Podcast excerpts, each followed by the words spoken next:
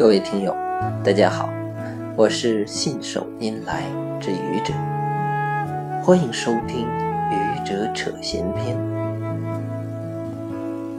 如果要问二零一七年暑期档最火的影片，我想你一定可以毫不犹豫地说出来，那就是《战狼二》。《战狼二》是吴京自编自导。自演的，搏上了自己身家的动作军事大片，自上映以来不断刷新着国产影片的记录，现在已经超越了周星驰的《美人鱼》三十四亿元的中国影片票房最高纪录。作为一部商业大片，却成为了人民日报、新华社和中央电视台。等绝对官方主流媒体吹捧的对象，空前绝后。《战狼二》影片到底怎么样？我在这里不想再多说了，因为网上的评论已经太多太多，铺天盖地的，我就不再蹭这个热度了。今天我来扯一扯我所关注的三个情节设计。第一个情节设计来自于冷风对强制拆迁的地痞痛下飞腿的情节。虽然这一脚踢得很不理性，也不值得提倡，但是地痞说，冷风不在的时候，把他战友的亲人都弄死的嚣张气焰，实在让人气愤。就像越界的印度军队，让人。是可忍，孰不可忍？人是需要血性的，有血性方为好男儿，所以很好。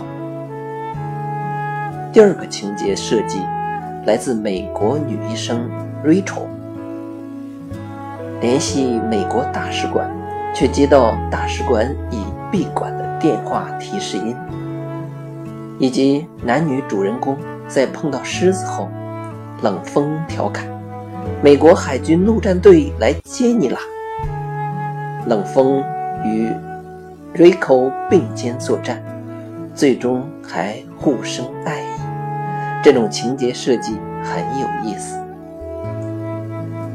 毋庸置疑，美国仍然是世界的老大，这恐怕是当今世界的一个共识，包括中国人。但。中国的发展与逐渐崛起，增强了国人的自信。中国人也开始了对美国的调侃。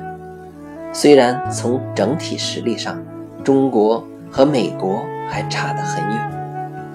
中国人对美国一直是最恨又最爱的，所以找一个美国女医生作为女主人公很好。第三个情节设计来自中资工厂，员工即将撤退时，工厂负责人说：“管理层优先。”以及冷风在面对中方与非方人员亲人难舍难分时说的：“让女人和孩子先走，男人一起冲出去。”这个情节设计，如前面的拆迁没有回避中国的阴暗面一样。